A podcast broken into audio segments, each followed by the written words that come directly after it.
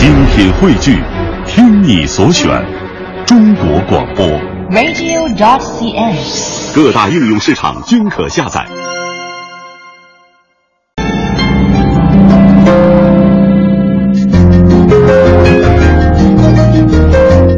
探寻文化渊源，感受文化魅力。听众朋友，大家好，这里是中央人民广播电台香港之声数码广播三十二台的文化之旅节目，我是谢哲。各位好，我是曼斯。昨天，中央人民广播电台和中国科学院正式签署协议，以建设中国广播云平台项目为先导，开展全面长期的战略合作。国家主流媒体与国家最高学术研究机构强强联合，开启全新的传统广播和新兴媒体融合发展的大门。那么，拥有七十四年历史的中央人民广播电台，如何在媒体融合的大潮当中，依靠广播云平台面向亿万听众讲好中国故事？如何在新兴媒体风起云涌的背景下，继往开来，传递中国精神呢？接下来，我们来听一下中央台记者的报道。精品汇聚，听你所选，中国广播。打开手机上中国广播 radio 点 cn 客户端，中国之声、经济之声等传统广播频率的在线直播一键即听，一个个跳动的音量脉冲美妙的呈现眼帘。在点播资源中，海洋现场秀、听春天姐姐讲故事等中央台知名栏目可以随时搜索播放。未来除了智能手机，丰富多彩的声音产品还会出现在车载终端上。这些就是中央台与中科院联手打造的中国广播云平台项目中的一部分。下面有请殷院长和王球台长共同签署战略合作协议。中国广播云平台面向全国广播电台行业机构、个体用户开放资源共享与定制化服务。项目依托各地广播电台的内容资源，采用云计算、大数据处理、智能检索等先进技术，实现台与台之间的互联。通过全媒体采编系统，壮大内容生产的核心优势，实现新闻资源的共享与使用。中央台副总工程师马炬说：“相比文字或图片为主的新闻客户端，中央台即将推出全民参与报道的新闻客户端，已经上线了声音传播的中国广播客户端和用于应对突发灾害和事件的应急社区客户端，大大增加了受众的选择。同时，基于中国广播云平台，面向全行业推出了全新的采编平台，加快节目和内容的生成速度，拓展新闻视角和内容的选择。因为采用了云平台和大数据的这种技术，那么它不需要。每个台都要去花钱建设自己的美资系统啊，建设自己的采编系统啊，它可以采用云平台的云采编、云存储，这样它成本大大的节约了。第二个呢，就是原来呢，我们的广播呢，更多的还是面向在区域性的。那么有了这个云平台以后呢，就使得它能够跨出区域。此外，云平台还有一个重要功能，就是搭建国家级音频素材库——中华音库。说的通俗点儿，就像保护标本一样，保护珍贵的中国声音。中华人民政府归中央人民政府今天成立了。我代表中国人民解放军驻香港部队接管军营，你们可以下岗，我们上岗，祝你们一路平安。北京第二十九届奥林匹克运动会开幕。从开国大典到香港回归、北京奥运，这些承载中国人共同回忆的历史声音，都将出现在中华音库中。甚至牛背上牧童的短笛，胡同中冰糖葫芦的叫卖声，刘兰芳演播的《岳飞传》，这些一代又一代中国百姓记忆中美好的声音，未来都会方便的在您耳边呈现。马炬介绍，由于中华音库的难度和体量，它的建设周期是五年。吸纳呢，比方音像资料馆啊，有条件呢，再抢救一些以声音作为载体的优秀的和珍贵的资源。有些历史的资源可能随着人的消失，可能就没有了。如果它能够用声音的方式记录下来，我觉得这个可能对整个这个行业，特别是对以声音为特质的历史的一种保存吧，做一点贡献。有了新的广播云平台，意味着传播形式发生了变化，受众能接受吗？中科院声学所研究员王进林说：“其实，通过对传播内容和受众习惯的大数据分析，最终就能够形成精准传播。通过大数据的分析来判断各个朋友群哪些人他应该传播出去，确定信息传播的受众，精准传播。底下的这个链式和上面的广播，实际上是体现了我们海云协同的一个结构。”中国科学院副院长殷和俊表示，中央人民广播电台作为拥有七亿多听众的国家电台，也作为中国最重要、最有影响力的综合传媒机构之一，现在与中国科学院共同提出了中国广播云平台这一科技创新合作命题，为双方深入开展合作创造了良好的条件。在互联网向传统行业快速渗透的历史新阶段，中央人民广播电台高瞻远瞩，锐意创新，全面布局新媒体业务。始终推动传统媒体和新兴媒体在内容、渠道、平台经营管理等方面的深度融合，着力打造形态多样、手段先进。具有竞争力的新兴主流媒体，在传统媒体遭遇新媒体冲击的当下，和高新技术研究最前沿的国家队、中科院联合，以先进技术为发展支撑，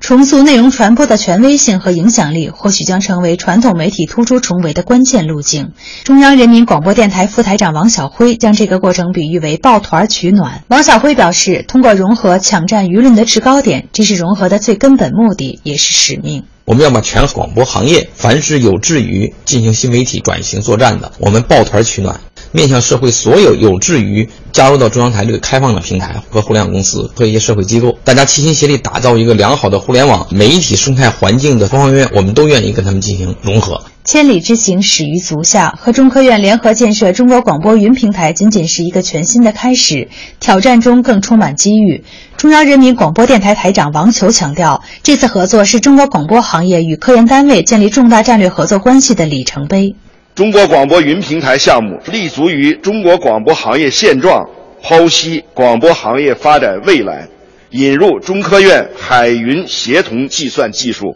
信息安全认证技术。智能检索技术等关键性技术是符合中国广播融媒体发展需求，改变受众获取信息的方式，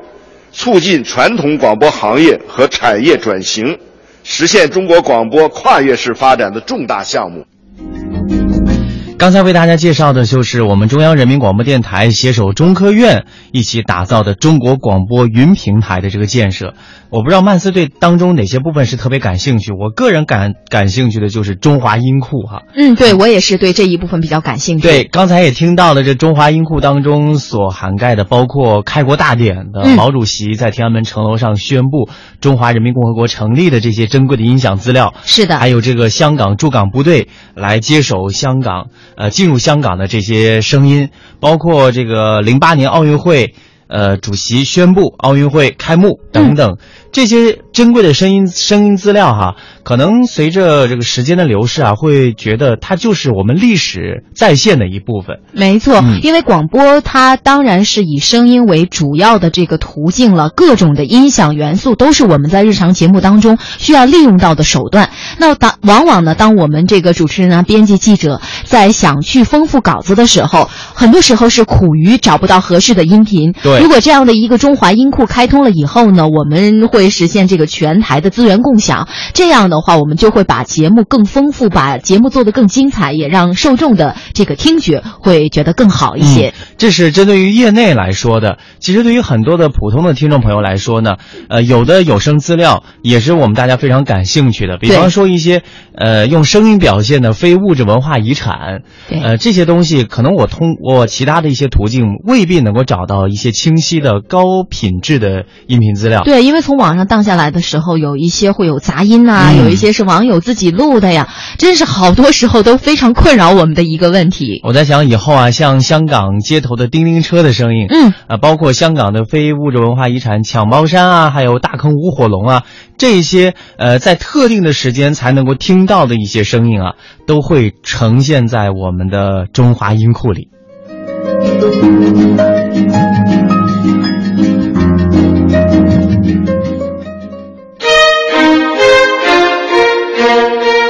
当我们走出国门，当我们走入世界，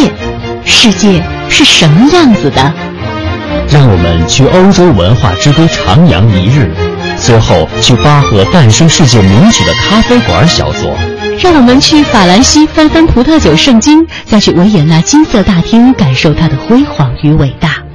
让我们用东方的眼睛打量世界，世界是这样的。聆听中国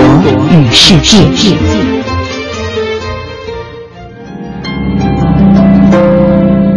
聆听中国与世界，我们来关注一则有趣的消息：石头剪子布这个被视为儿时的游戏，在四年前呢，被浙江的一批学者用到了一项非常正式的科学研究当中。现在呢，这项此前被呃讥讽为“吃饱了撑”的研究啊，入选了麻省理工学院科技评论二零一四年度最优。成为了中国第一次入选麻省理工科技评论的社科领域成果。嗯，那根据统计呢，近五年全世界一共是有五十项成果入选了麻省理工学院科技评论年度最佳成果，其中来自中国的一共有三项。那这项研究成果作为社会科学领域的成果入选，在我国还是第一次。